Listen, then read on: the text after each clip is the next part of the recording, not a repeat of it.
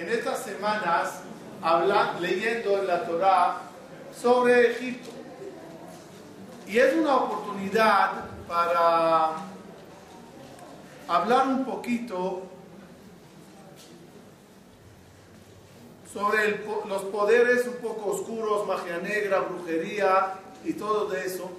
Porque la Gemara dice que, como metafórico, 10 kilos de, brujería bajaron al mundo, 9 había en Egipto, como diciendo que eso era la cuna de la magia negra. Y prácticamente toda la lucha que tiene eh, Moshe y Aarón contra Paró, contra los Hartumim, es una lucha de poderes. Es como una guerra galáctica que está pasando entre los dos. Hasta tal punto que la Gemara eh, Midrash cuenta que cuando llegó Moshe e intentó hacer, no intentó, cuando llegó Moshe e hizo el milagro de la vara, ¿Cómo reaccionó Paró cuando lo vio? Nosotros nos escaparíamos. Una vara de repente serpiente. Paró se burló tanto que fue a llamar a los niños chiquitos del kinder así. Y cada uno empezó a hacer lo mismo. En una frase parecida a, dijo Paró a Moshe, vinites a vender hielo a los esquimales. ¿Qué vienes a hacerme aquí abracadabra? Para nosotros es el pan de cada día.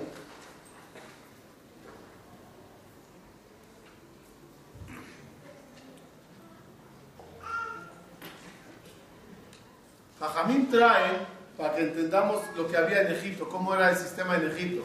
Los que conocen geografía, la, ubicación geográfica de Egipto, es un desierto. Y un desierto bien grande. Ha escrito que el que entraba a Egipto como esclavo, esclavo que entraba a Egipto, no salía. Los esclavos no podían huir, no podían salir. Si yo diría, no se puede escaparse de Estados Unidos, uno todavía lo podía creer, aunque yo no lo creo, pero todavía lo podía creer. Fronteras tan, tan grandes, no se puede en, ninguna parte cruzarlas, pero quizás hoy en día con toda la tecnología que hay, cámaras, alarmas, satélites, se puede cerrar un país. Pero ¿cómo se cerró Egipto? ¿Cómo ningún esclavo podía salir por los desiertos tan amplios que tenía Egipto? Explican Jajamín, trae el algo impresionante. Dividieron toda la frontera como en 10 partes. Cada parte tenía un símbolo de animal.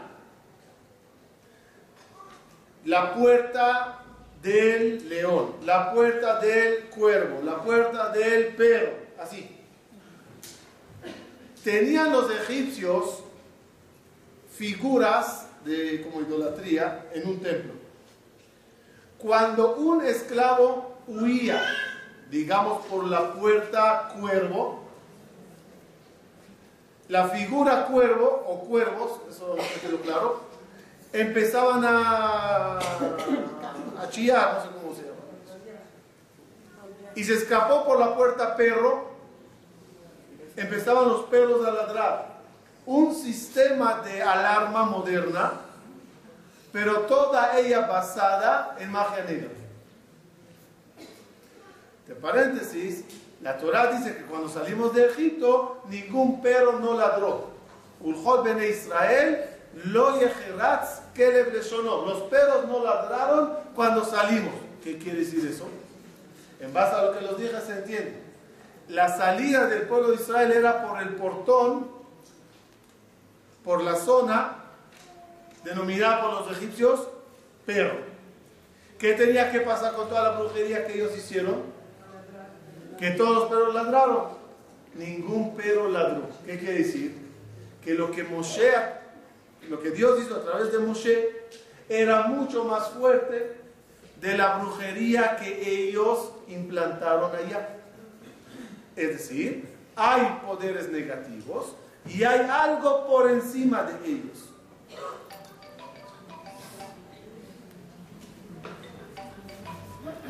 La Torah habla de personas que eran más expertas en eh, brujería y magia negra y cosas de ese tipo que otras. Por ejemplo, tenemos al famoso Bil'am ben Beor. Bil'am ben Beor hacía idolatría, no idolatría, hacía magia negra con su mula. Fíjense el nombre, Bil'am ben Beor. Bil'am, hijo de Beor. ¿Qué es Beor en hebreo? burro. Y su colega, ¿cómo se llamaba? Balak ben Tzipor. Tzipor es Balak, hijo del pájaro. Que nacieron esos dos en el zoológico, no entiendo. Uno el hijo del burro, el otro hijo del pájaro. Explica el Zohar que ah, Bilam hacía eh, magia negra y brujería a través de su mula. Y, y, y Balak tenía un pájaro, el Zohar explica un pájaro hecho de, oro, de plata, lengua así, todo el panorama. Como ellos tenían esas fuerzas del burro y del pájaro, hasta el nombre de ellos eran el brujo Bilam, el hijo del burro, el hijo del pájaro, porque hacían mucha idolatría con eso. Imagen.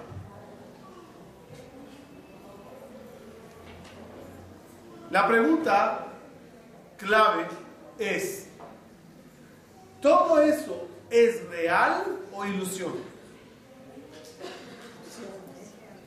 ¿La magia negra es real o es ilusión?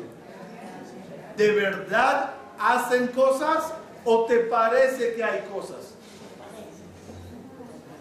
La serpiente que el Hartún tiró al piso, ¿parecía serpiente o era serpiente?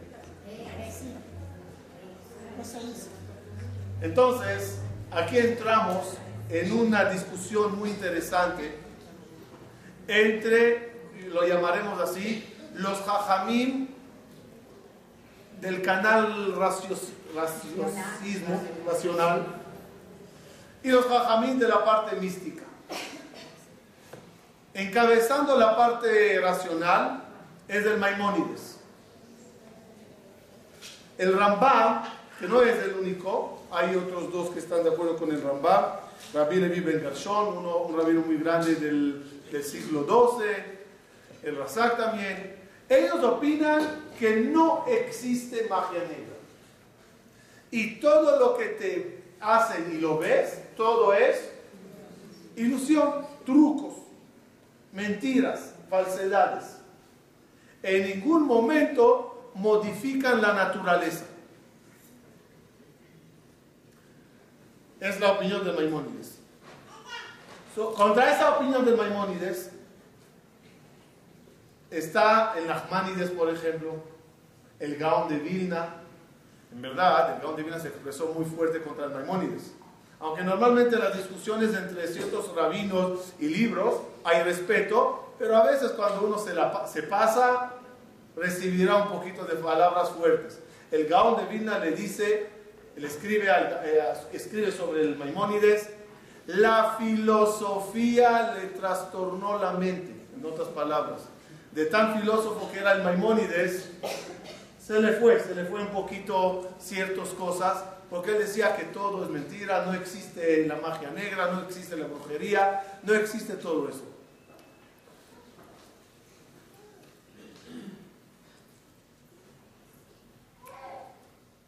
Para entender la discusión de un, modo un poco más profundo, vamos a entenderlo así. Cuando alguien hace, digamos, cuando alguien hace algo sobrenatural y yo ahora delante mía veo algo anormal, ¿ese algo existe o no existe? Uno dirá no existe, pero lo veo. ¿Cómo lo veo si no existe? La discusión es la siguiente. El brujo ¿Dónde o qué área ataca? ¿Dónde tiene éxito? ¿En la realidad física o en mi mente? Explico. La noche soñaste con un caballo. ¿Viste el caballo? Sí. ¿Era real para ti el caballo? Te robaron el caballo, ¿te dolió? En el sueño, en el sueño. No cuando te levantaste. Cuando estás soñando, ¿fue o no? ¿Hubo un caballo? En la realidad, ¿hubo un caballo? ¿Qué pasó? Algo, alguien manipuló mi mente y me hizo pensar que veo un caballo. El poder del brujo, ¿cuál es? Trabajar tu mente y hacerte el efecto del sueño en vivo y en directo. Estás despierto, despierta, y él te manipula la mente que ves tal y tal cosa. ¿En realidad está la cosa? No. Pero en tu mente te la pusieron. Otros, del otro bando, ¿qué opina?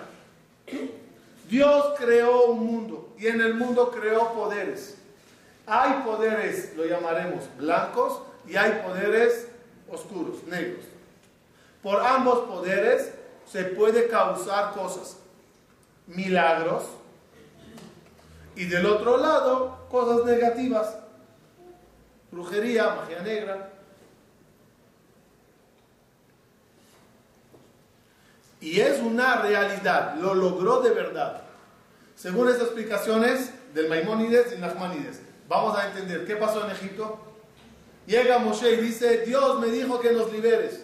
Y para que sepas que Dios me mandó, mira la barra, la tiro al piso, es serpiente. Llega el Hartum, tira la vara, es serpiente. ¿Qué pasó aquí?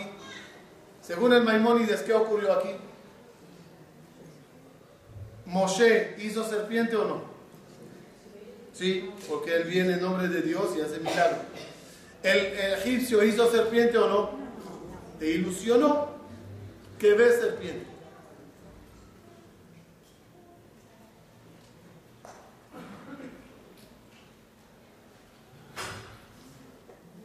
Según el Ahmanides, los dos hicieron serpientes en verdad. De paréntesis, ¿cómo hizo Moshe la serpiente? Dios, el que hizo todo el mundo, hizo un milagro. ¿Cómo hicieron los Hartumim eh, una serpiente, según el Ahmanides? Entonces hay dos formas, se llama Belatehem. Belatehem, hay Hartumim, hay Mechashefim, explica a los comentaristas es un tema que no entraremos mucho, pero nada más que sepan que existe. Hay un concepto en el judaísmo que se llama Ashba'at Malachim. Ashba'at Malachim significa gente que tiene poderes y esclavizan, dominan un ángel, una fuerza negativa y ordenan al ángel tráeme tal cosa. Hay una serpiente en el desierto de Sahara, tráemela para acá. Y de repente, ¡puf! aparece. ¿Qué tiene que ver todo eso con el siglo XXI, 2013? Ustedes saben, y varias veces comentamos de eso, que a veces la gente, por desesperación, por una situación caótica, por una incertidumbre, por un amor eh, fracasado, por un negocio que no jala, acuden a personas en el mundo, digamos, no tan sagrado y santo y permitido alágicamente. Repito, yo creo que van o por curiosidad o por problemas, pero van a gente que hacen cosas negativas de lo que tengo enterado, cosas que pasan aquí en la comunidad, me comentan gente que cuando pierden ser querido, pues hay una señora en Cuernavaca que invoca espíritus, baja, hablan con el alma, cosas así. Van al cementerio y los que me lo contaron, de verdad es impresionante, es impresionante. Ahora, ¿es mentira o es verdad? ¿Es un truco de un, bien, de un maestro que sabe manipular a gente o es real. Otra vez, entraríamos a la discusión del Maimónides y el Nachmanides.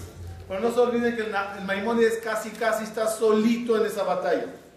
Todos los demás en lenguaje vulgar sería le dieron duro al Maimónides. Uf, lo que escribieron contra él.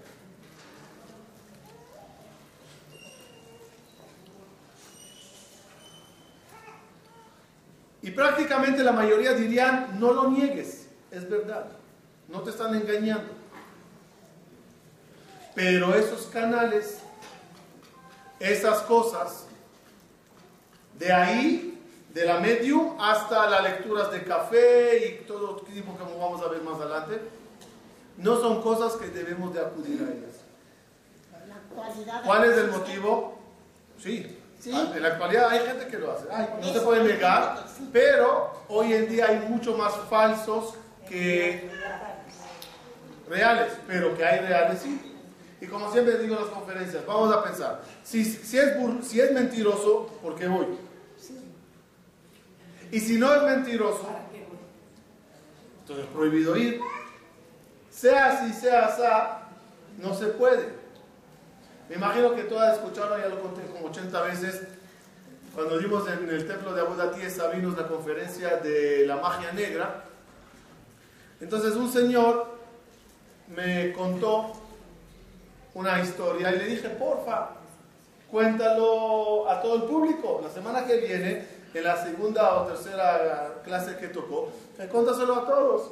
Y efectivamente, después que lo convencí, se levantó y contó que en la luna de miel se fue con su esposa a Brasil. Los que conocen, así escuché, no conozco de cerca, pero parece que en Brasil la magia negra ya está blanca, de tanto que la usan ya es normal. Y fueron a Brasil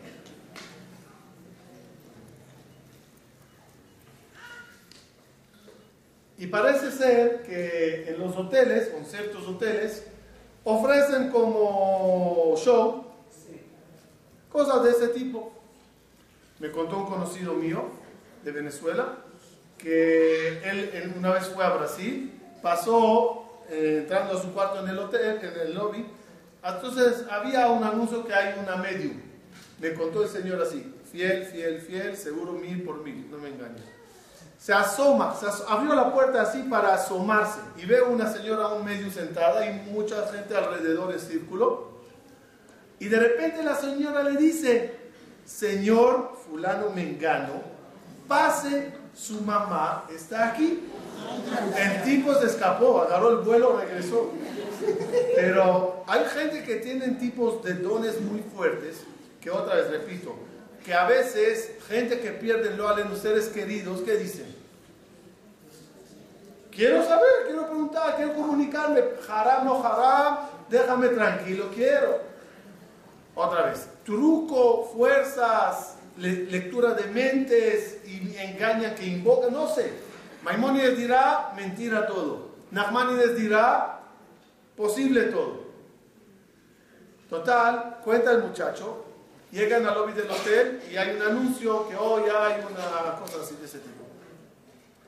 A las 9 de la noche. Total, a las 9 llega la pareja y entraron por curiosidad a ver de qué se va a tratar. Todavía la tipa no llegó.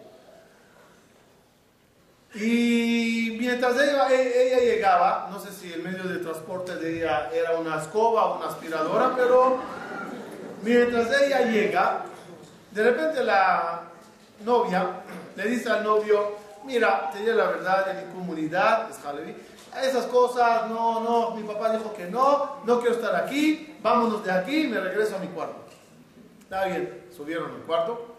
Y ella, nada por el hecho que estaba en ese ambiente, como para limpiar su conciencia, agarró el libro de Teilim y empezó a leer.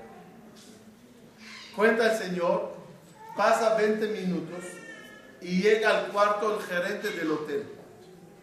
Toca la puerta y la dice, y le dice, él abrió la puerta y le dice, mira, no sé lo que hace, pero la señora abajo dijo que están molestándola con lo que están leyendo. Por favor, paren. La señora escucha eso, empieza a temblar. Dijo, ahora sí que voy a leer. O sea, de miedo, ahora sí. Para el gerente, ¿de qué se trataba? Se trataba de una bruja que está en el cuarto, que está boicoteando la otra bruja. Así él pensó. Y empezó a defenderse, es mi hotel, yo puedo hacer lo que quiero, no, tienen el derecho de molestar.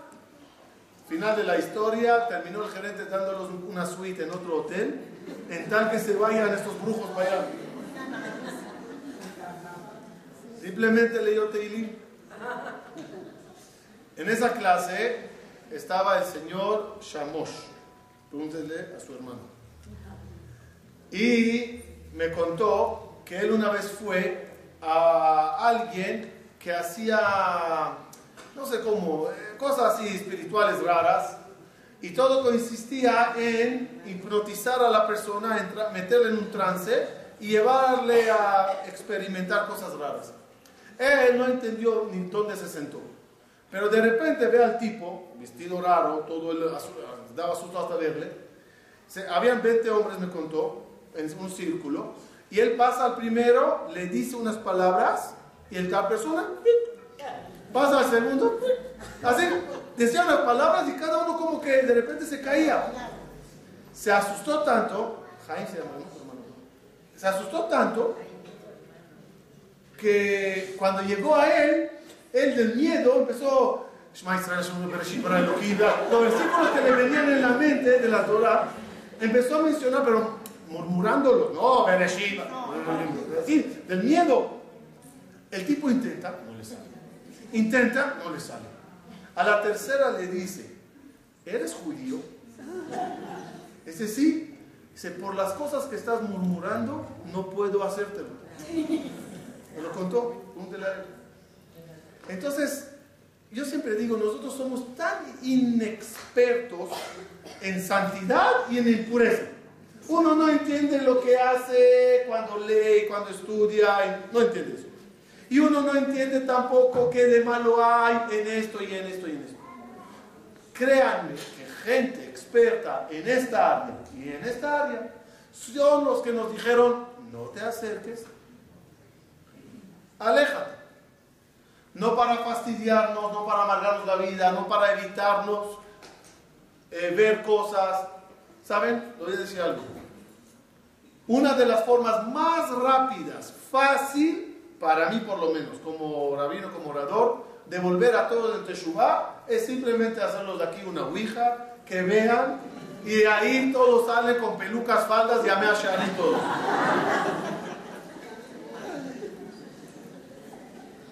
Solo el hecho que ninguna ouija funciona en una sinagoga y ninguna ouija funciona los sábados. Solo con eso ya podemos empezar a entender qué grande es todos esos conceptos que Jajain dijeron. ¡Ah, hazlo! ¿No? La Torah dijo que es prohibido. Pero volveremos en Teshuala, no se puede, es prohibido. Y no hay fin que justifique esos medios. Lo que es prohibido es prohibido. Nos diré algo más que eso. Para que vean que no entendemos, pero Jajamí nos dijeron haz y hay que hacerlo. Ustedes saben cuáles son los materiales para lograr magia negra.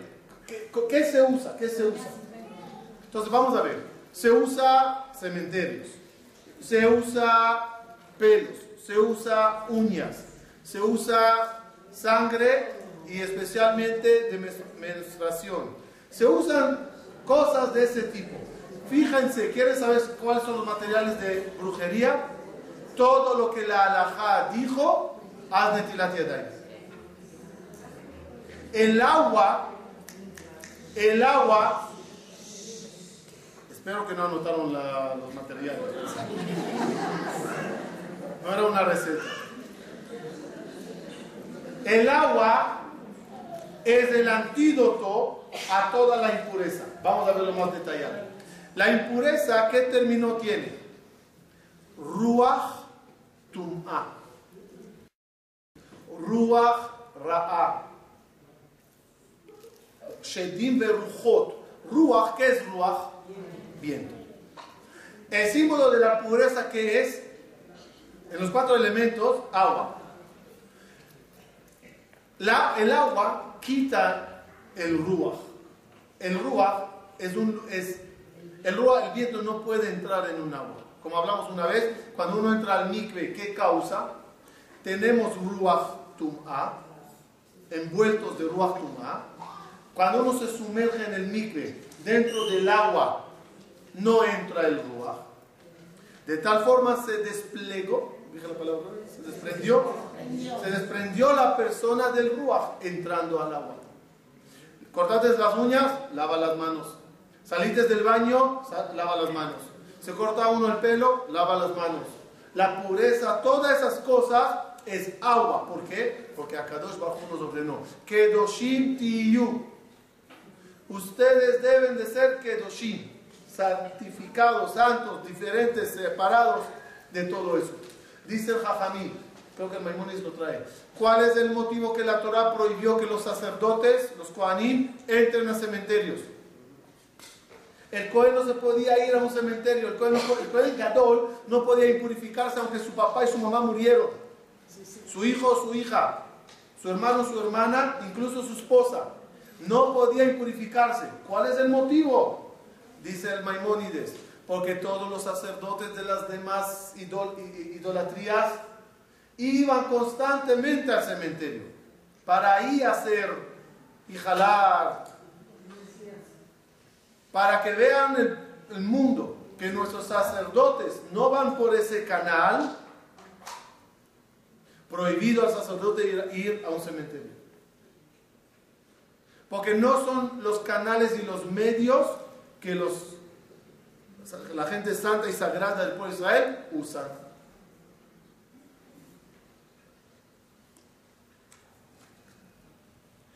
Por eso dijo la Torah, la Torah trae así,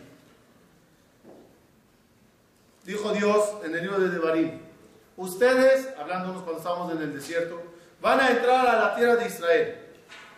No aprendas de todos los que esa gente hace.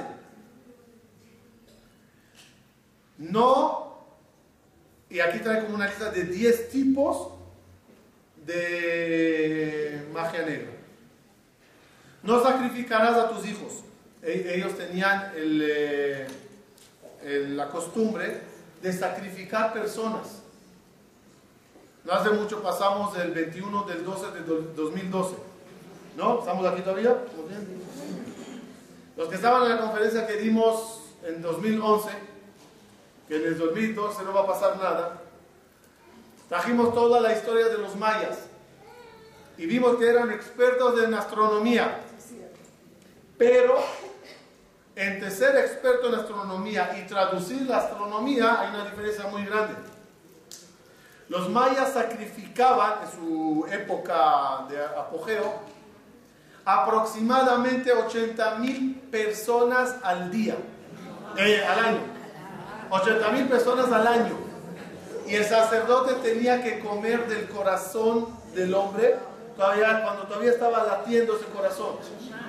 ¿Y para qué era todo eso? Para que el sol siga saliendo todos los días. Entonces, eh, antiguamente era algo muy eh, normal de sacrificar humanos. De paréntesis, ¿por qué en el judaísmo no existe sacrificar humanos? Sacrificar animales, sí. ¿Por qué no hay sacrificio de, de humanos? ¿Saben? ¿Por qué no? Si sacrificar es algo grande, y te sacrifiqué Dios una tremenda vaca, ¿por qué no sacrificar a un humano? ¿Y por qué no hay respeto a la vida de la vaca? También está mal que siga diciendo cada día mu. Dice, dice Jajamín, como dice, había uno que volvió en Teshuvah, volvió en Teshuvah y tenía tres vacas. Entonces se levantó y dijo, hoy vuelvo en Teshuvah se fue a rezar a Arbit por primera vez en su vida, rezó muy bien y regresó a la casa, murió la primera vaca. Ay, qué raro. Apenas empecé a acercarme, ya se me va una vaca. La mañana se levanta Shahrit, Batiquín, murió la segunda vaca. La tarde se fue a acostar un poquito la siesta antes de ir a Minjá y la vaca, mu, mu, mu, no le dejaba dormir. Se levantó molesto y le dijo, como sigas molestando, me voy a Minja. Antiguamente la gente sacrificaban, ¿por qué no hay sacrificio humano? La explicación profunda es así. ¿Cómo definir, definiríamos un animal? Es un ser que tiene una vida biológica. Biológicamente está vivo. El ser humano tiene dos partes. Tiene cuerpo animal, que en eso se parece a la vaca, pero hay algo más en el ser humano. En la Kabbalah se llama, el Ramjal lo trae, el razón. Razón es la voluntad, los deseos. El animal no tiene tanto razón. El ser humano está lleno de razón. ¿Qué se consideraría un sacrificio más elevado de sacrificar animales? Sacrificar el punto razón en el ser humano. Cuando una persona tiene voluntad, tiene ganas de comer algo y no es kosher, y él sacrifica esas ganas y no come, ¿qué acaba de hacer el ser, humano? Un sacrificio, sacrificio humano. Dice Dios, no quiero que te sacrifiques como persona, porque entre tú y el animal no hay diferencia. Sacrifica una vaca mejor. De ti que quiero el sacrificio más elevado que es sacrificio de voluntades. Antiguamente se sacrificaba humanos y es prohibido. Otra cosa dijo la Torah, no vayas a coser. Explica Maimónides, ¿qué es coser? No se puede ir a un coser. Coser, la acción literal es mago, pero respecto a magos normales hoy en día, ya vean la halajá. Pero antiguamente no era así. Magos que la Torah se refiere es gente que agarraban arena, piedras, los tiraba y decía, te va a pasar así, te va a ocurrir así, así. O agarraban espejos o cualquier otro medio de leer a la persona el futuro a través de figuras que se formaban. Creo que se ven hasta hoy en día esos de piedras y cosas así. Otra vez, e inventan o de verdad ven. Inventan o de verdad ven. Maimónides, Nachmanides. Maimónides, ¿qué dirán? ¿Qué dirá? Inventan.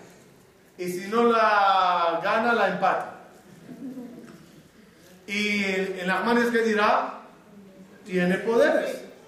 Sea así, sea así, no debes de ir. Hay Onen, que es a través de las estrellas, astrología, pero más eh, enfocada a la brujería. Menajesh es interesante, eso hay que tener mucho cuidado con eso. Menajesh es la gente, el, ejemplo de la, de es uno que está comiendo y se le cayó el pan. Ah, quiere decir que no me va a ir bien hoy en el negocio. O una persona camina en la calle y un animal X le cruza. Ah, quiere decir que interpreta hechos que le pasan y saca de esos deducciones para la vida. Esas cosas se pueden o no, eso se llama menajesh. Es prohibido. Le voy a hacer una pregunta. Eliezer dijo, si yo le digo a la muchacha dame de agua y ella me da a mí y a los camellos, esa es. Y si no me da, no es. ¿Cómo se llama eso aparentemente? Nehush. Cuando una persona dice, yo voy a hacer así, si me salió así, eh, eh, lo que hizo Eliezer era menajesh o no, según el, el Maimónides sí, según los demás no. ¿Por qué? Él buscó algo razonable. Es decir, si a mí me pasa algo razonable, que tiene lógica, no es Benajesh. Pero hacer tonterías, ¿te pasó así? Ya, mi abuelita decía que pues, si pasa esto, no se hace esas cosas, no pertenece a nuestro pueblo esas cosas. Hay que alejarse de todo. Eh, para ir cerrando un poco la idea y concluir, y concluir, lo voy a explicar todo esto en cuatro minutos para que vean cómo funciona eso a nivel espiritual y qué tan grande es la Torah que tenemos aquí. Tum'a, tum'a. Hay Kedushá y hay tum'a. Kedushá la llamaremos ahorita santidad Y tum'a, ¿qué es? Impureza. Tamé. ¿De qué palabra viene tamé? Tum'a. ¿De qué palabra, qué raíz viene esa palabra en hebreo? ¿Ah? ¿Tam? Viene de la palabra atum. Atum. Muy bien. ¿Qué es atum? Cerrado. Bloqueado. ¿Cerrado y bloqueado de qué? ¿De qué? En la Kabbalah eso se maneja de la siguiente forma. Dios es la fuente de la energía, la imaginaríamos como una bola grande de luz. Dios, santidad, luz. Tum'a, impureza, oscuridad. Atum es cuando agarré un lugar, aquí hay mucha luz, y agarré ahorita y cerré mis manos. Atam tita yadai. Dentro del atum, ¿qué hay ahora? Oscuridad. Las personas que acuden a todas estas fuerzas prácticamente neetamim se bloquean de luz divina. Hay una luz que siempre Dios te envuelve. Barminan al acudir a las cosas de impureza, se te bloqueó la luz de Dios. Dice Dios, ¿quieres ir por ese canal? Ve. Verás cosas, te dirán cosas, la inventaron o la saben, ahí estás. Pero conmigo ya no estás. ¿Perdón? Hablemos de la superstición, es la misma idea. La superstición, ¿qué hace? Díganmelo, ¿qué causa en mi cerebro la superstición? A veces una persona teme de algo, lo hablamos en el mal de ojo, si se acuerdan. A veces uno teme que le hacen mal de ojo, ¿no? ¿Le hicieron algo? Quizás nadie le hizo nada, pero en su mente lo, se sugestiona. La sugestión, ¿cómo la catalogaríamos? Escuchen bien el término, bloqueó su mente. Bloquear, ¿qué es? La ató cerró su mente. Ya no escucha, ya no acepta, está bloqueado. Lo peor que una persona se puede hacer en su vida es bloquearse de la luz divina. Lo contrario a bloquearse que es abrirse a la luz. Viene Dios y te dice, te bloqueaste, te llenaste de tu A, lávate las manos vete al mikve, quítate la tum'a, acude ahora a la luz. De paréntesis, lo pongo entre paréntesis. Efecto secundario de comer cosas que, que no son kosher, que el lenguaje de la Torah es tamé. Benitmetem bam. Benitmetem bam. ¿Cuál es el efecto secundario de alguien que come taref? El que cree que es por sanidad está equivocadísimo. Los goim en el mundo no están enfermos. Están muy sanos y el kosher no tiene que ver nada con sanidad. sanidad. Grasa de animal kosher. ¿Es kosher? ¿Es sano? No, entonces, kosher y sano no tienen que ver nada que comercialmente se le vende al mundo que kosher es sano y compran kosher para mejorar la economía del vendedor, no. Pero que kosher y sano es, lo mismo, nada que ver. ¿Qué efecto secundario tiene el no kosher, dice la Torah? Venitmeten, ah, dice la Gemara, venitamten. Te haces bloqueado, la mente se bloquea. Le dices al hijo, le dices a la persona algo razonable, algo verdadero, algo lleno de luz, no le entro, no, lo entiendo, no me llama, no me gusta. ¿Qué pasa? ¿Por qué al otro le fascinó y a este no le entró? Atum, tum, a. Miren, no hay como dejar de ser atum y empezar a ser una persona lleno de luz. A ver si lo digo rápido. Si ya escucho preguntas, un minuto. Akadosh Bajo creó toda una gran energía. para crear el mundo. ¿Se acuerdan cuál, era el material de la creación del mundo? ¿Con qué material creó Dios el mundo? La Kabbalah del Sefer lo trae que eran con las letras. Con las letras creó Dios el mundo. ¿Cuántas letras tenemos? 22 letras desde el abecedario. Ahora, Jajamí lo desglosan. La letra Aleph, ¿cómo se escribe la letra Aleph? Una va y dos Yud. ¿Cuántas letras es la Aleph entonces? Tres. Una va y dos Yud. Uno más dos. Saquen calculadora. Tres. Ahora. La Aleph tiene tres letras. La Bet tiene dos letras. Una Resh y una Va. La Zain tiene dos letras. Una. El Gimel tiene dos letras. Una Zain y una Yud. Y así hagan el cálculo. ¿Cuántas letras al final hay? 49 letras. Esas 49 letras que sepan forman, a lo mejor entraremos a eso más detallado en el ciclo de conferencias que viene este martes, el poder del curso de meditación. Los que quieran venir, les va a gustar mucho, meditación bonita, en Sabinos 21 a 15, los martes. en la meditación es conectarse a esa energía de 49 luces. Fíjense qué curioso. Nosotros somos el pueblo de Israel, formado de las 12 tribus. ¿Cómo se llaman las 12 tribus? Reuben, Shimon, Levi. Cuenten las letras, son 49 letras. 49 letras. Ellos estaban escritos en el pectoral del sacerdote, del Cohen Agadol. 12 piedras. ¿Cómo se llaman las piedras?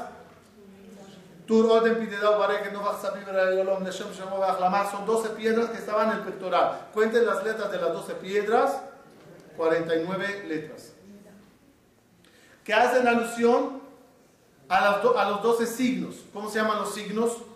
Pues tenemos, no, en español es Arias, eh, Libra, no, en hebreo, Keshet, Dit, eh, Dagim, Betulá, Mosnaim, 49 letras tienen los 12 signos el candelabro, que era la fuente de la luz en el templo, estaba formado de siete brazos, nueve botones, once flores y 22 copas. En total, 49.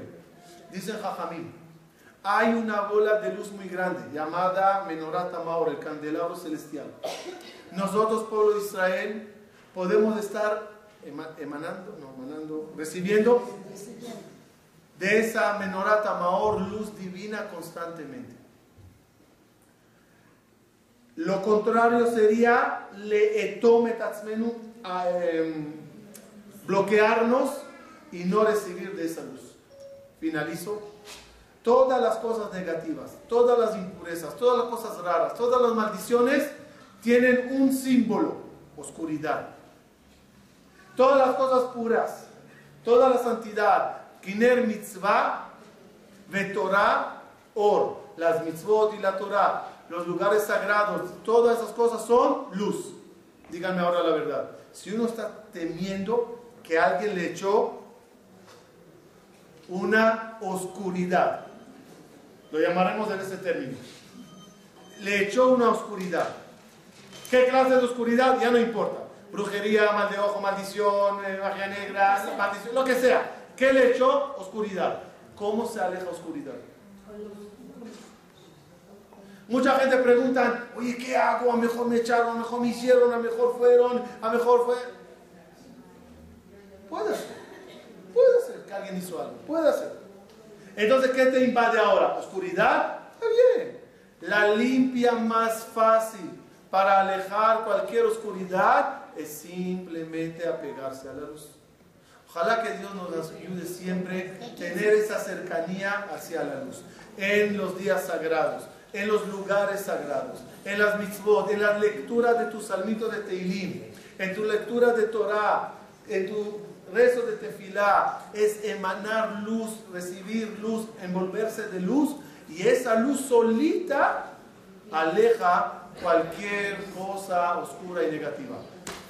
Eh, ya escuché la pregunta de forma particular porque a lo mejor alguien se quiere ir. Eh, nada más los recuerdo, Bezrat Hashem, tenemos el martes el ciclo de meditación, nos va a gustar mucho, Sabinos 21 a 15, no va a ser en el CNIS porque necesitamos un poco de concentración, va a ser en el salón de fiestas abajo.